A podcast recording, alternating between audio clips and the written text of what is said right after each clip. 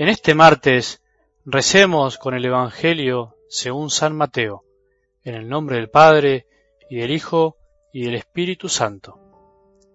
Jesús dijo a la multitud y a sus discípulos, Los escribas y fariseos ocupan la cátedra de Moisés. Ustedes hagan y cumplan todo lo que ellos les digan, pero no se guíen por sus obras, porque no hacen lo que dicen. Atan pesadas cargas y las ponen sobre los hombros de los demás, mientras que ellos no quieren moverlas ni siquiera con el dedo. Todo lo hacen para que los vean. Agrandan las filacterias y alargan los flecos de sus mantos. Les gusta ocupar los primeros puestos en los banquetes y los primeros asientos en las sinagogas, ser saludados en las plazas y oírse llamar mi maestro por la gente. En cuanto a ustedes, no se hagan llamar maestro, porque no tienen más que un maestro y todos ustedes son hermanos. A nadie en el mundo llamen Padre, porque no tienen sino uno solo, el Padre Celestial. No se dejen llamar tampoco doctores, porque solo tienen un doctor, que es el Mesías. Que el más grande de entre ustedes se haga servidor de los otros, porque el que se ensalza será humillado, y el que se humilla será ensalzado. Palabra del Señor.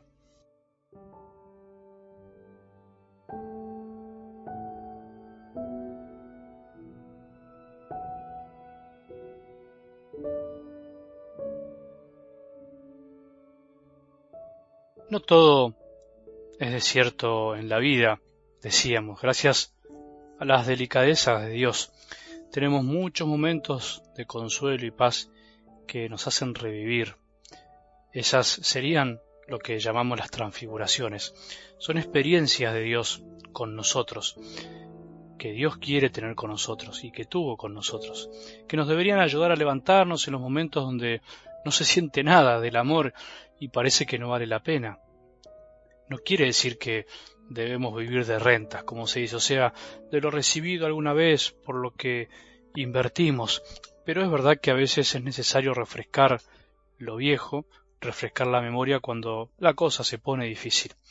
Hay una frase popular que expresa una verdad, aunque no sea del todo verdad.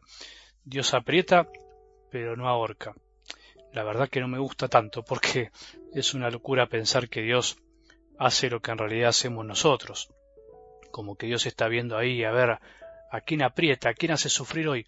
Dios no aprieta nunca y obviamente jamás ahorca, pero sí podemos decir que a veces parece que las pruebas de la vida nos aprietan, que nos están por ahorcar, pero si sabemos buscar ayuda en realidad nunca caeremos en sus garras. En realidad es una frase popular que expresa la pobre imagen de Dios que tenemos. Siempre hay oportunidades para volver a, experimentar que Jesús está, que se nos manifiesta, que nos ama, que desea hacernos revivir con su amor, pero depende mucho de nosotros aprender a subir la montaña con Él. La transfiguración de Jesús fue en una montaña, no fue en el llano, sino de que Dios se muestra también cuando sabemos apartarnos de lo cotidiano, cuando caminamos con Él y sabemos esperar y confiar.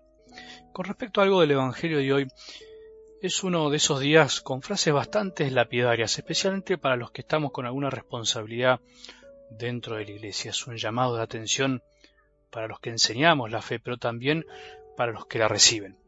La soberbia del corazón se mete en cualquier corazón, no conoce fronteras, ni puestos, ni clases sociales, y tenemos que aprender a percibirla tanto en nuestro corazón para expulsarla como en el de los otros para evitar que nos haga mal.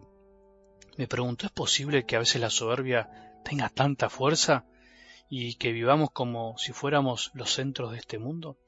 ¿Es posible que en realidad siendo tan poca cosa nos la creamos tanto? Vos dirás, bueno, no es para tanto, Padre, no somos tan soberbios todos. Es bueno que cada uno se deje interpelar por las palabras de Jesús las de hoy especialmente. La soberbia toma mil colores y tonos según la personalidad y la experiencia de vida de cada uno. Y justamente el peor mal de la soberbia es que a veces no se ve a simple vista. Solo una luz desde afuera puede ayudarnos a iluminar nuestro corazón y hacernos dar cuenta lo centrado en nosotros mismos que estamos y cuánto nos enferma eso. No solo puede ser soberbio el engreído exteriormente, el que se lleva todo por delante, sino también puede ser soberbio el apocado y silencioso. La soberbia no es cuestión de carácter fuerte, algo externo, sino que es algo que está muy arraigado en nuestro corazón. Dije que la soberbia toma mil colores. Ahora, en la palabra de hoy, las palabras de Jesús son muy fuertes, especialmente hacia los que tenían una función en el pueblo de Israel, y si en miedo, tenemos que trasladarlas al pueblo de la Iglesia, específicamente a los ministros, a los que deben servir a otros. Cuando la soberbia ataca a los ministros de la Iglesia, obispos, sacerdotes, diáconos, consagrados, aquellos que tienen funciones de guiar al pueblo de Dios, ataca la cabeza y si la cabeza es soberbia, el cuerpo se va enfermando también de este virus, a veces muy imperceptible. También pasa en cualquier grupo, en cualquier comunidad. Sé que suena muy duro, pero creo que no hay que tener miedo en decirlo, especialmente nosotros los sacerdotes, me incluyo, de decir las cosas como son, pero con amor. Cuando la soberbia se entremezcla con un cargo, con una posición eclesial, con una cuestión de poder, se puede transformar en una bomba de tiempo.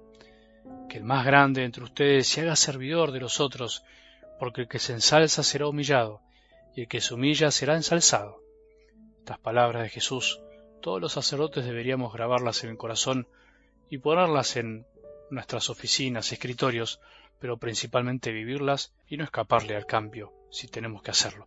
El problema no es sólo del que manipula, consciente o inconscientemente con su poder, o del que le gusta el poder, sino también del que se deja manipular y le da más poder al que lo tiene.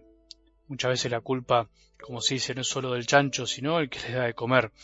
La soberbia se retroalimenta y no se estirpa del corazón hasta que Jesús no nos abre los ojos y nos ayuda a darnos cuenta cuánto tiempo perdimos por andar enfermos pero sin síntomas, asintomáticos como se dice.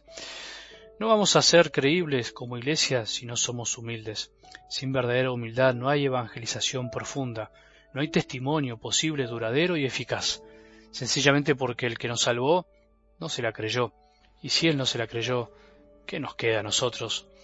Recemos hoy por los sacerdotes, reza por mí, reza por los que tenés cerca, por aquellos que no se dan cuenta de su soberbia, recemos por todos los que les toca servir, por aquellos que Dios eligió para ser humildes y a veces no lo son. Todos lo necesitamos.